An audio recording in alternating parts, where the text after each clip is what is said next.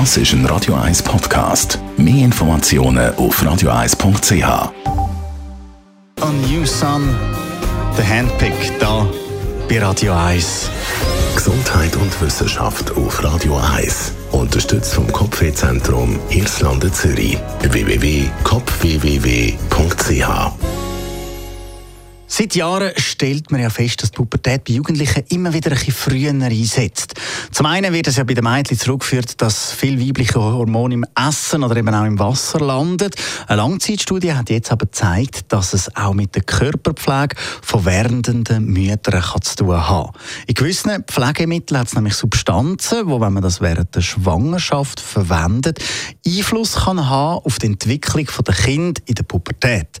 Eine Gruppe Wissenschaftler von der University of California in Berkeley rund um Kim Harley haben seit 1999 genau zu dem Thema geforscht. Sie haben von den werdenden Müttern und auch von den Kindern, die dann neun geworden sind, je eine Urinprobe genommen und dann auch noch mittels einem Standardtest Kind über weitere vier Jahre begleitet und analysiert. Das Resultat aus dieser Untersuchung zeigt, dass je nachdem, welche Substanzen die Mütter während der Schwangerschaft aufgenommen haben, kann dazu führen, dass eben dann bei den Kindern, also vor allem bei den Mädchen, sich die Schambehaarung gut ein halbes Jahr früher entwickelt.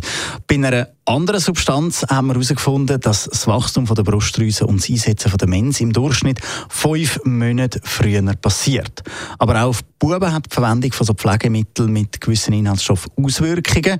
Die Entwicklung, also für ihre Entwicklung, sie sind nämlich dann früher geschlechtsreif. Die Studie hat auch herausgefunden, dass vor allem einkommensschwache Bevölkerungsgruppen von dem betroffen sind. Das, wie sie kaum auf bessere Pflegeprodukte können ausweichen können.